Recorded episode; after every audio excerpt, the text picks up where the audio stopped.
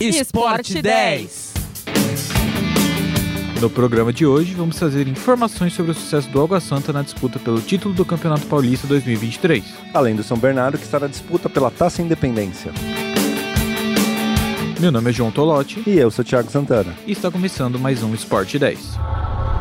Futebol, basquete, automobilismo badminton, e esporte. esportes radicais. Mas vai fazer o quadribol de novo? Mas quadribol não vale. Esporte 10. Caraca, mas tem muita coisa. Toca a bola, pô. Mete pro gol. Isso aí é pênalti. Futebol. Vai, juiz.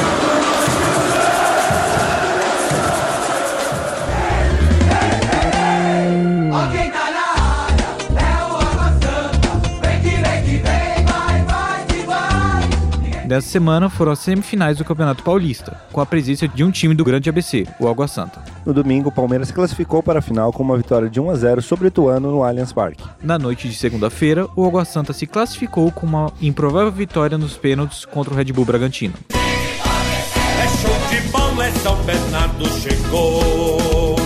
Uma alegria quando grita-se gol. O São Bernardo foi um dos times sensação do Campeonato Paulista, tendo a segunda melhor campanha da fase de grupos. Apenas o Palmeiras teve uma campanha melhor. Ironicamente, essa foi a equipe que eliminou o clube do ABC nas quartas de final. Porém, nem tudo está perdido para o Tigre, que segue vivo na Taça Independência, campeonato de clubes do interior de São Paulo, e jogará a final contra o Mirassol, domingo às 4 horas da tarde, no estádio 1 de maio.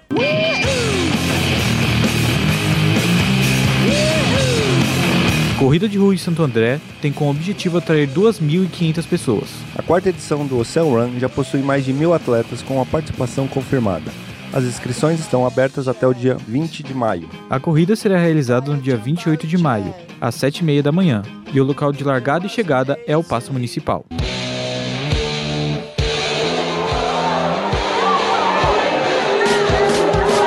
Calma lá, Bernardinho. A gente vai falar de vôlei. Isso mesmo.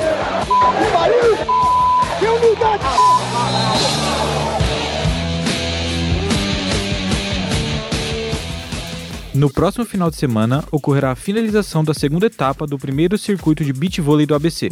Sábado, dia 18, teve a abertura desse evento em Santo André, que contou com o apoio da Secretaria de Esportes da cidade. No total, 600 pessoas participaram do evento, com direito à participação de pessoas de todas as idades.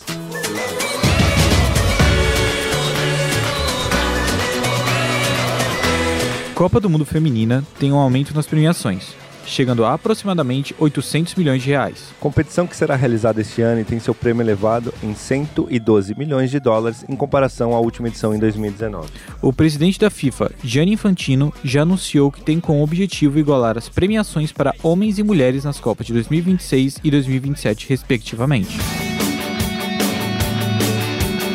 Com a apresentação de João Tolotti e Thiago Santana, Roteiro de João Tolotti produção técnica de Léo Engelman, e orientação da professora Filomena Saleme.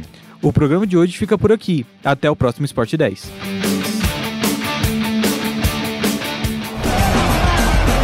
Esporte 10.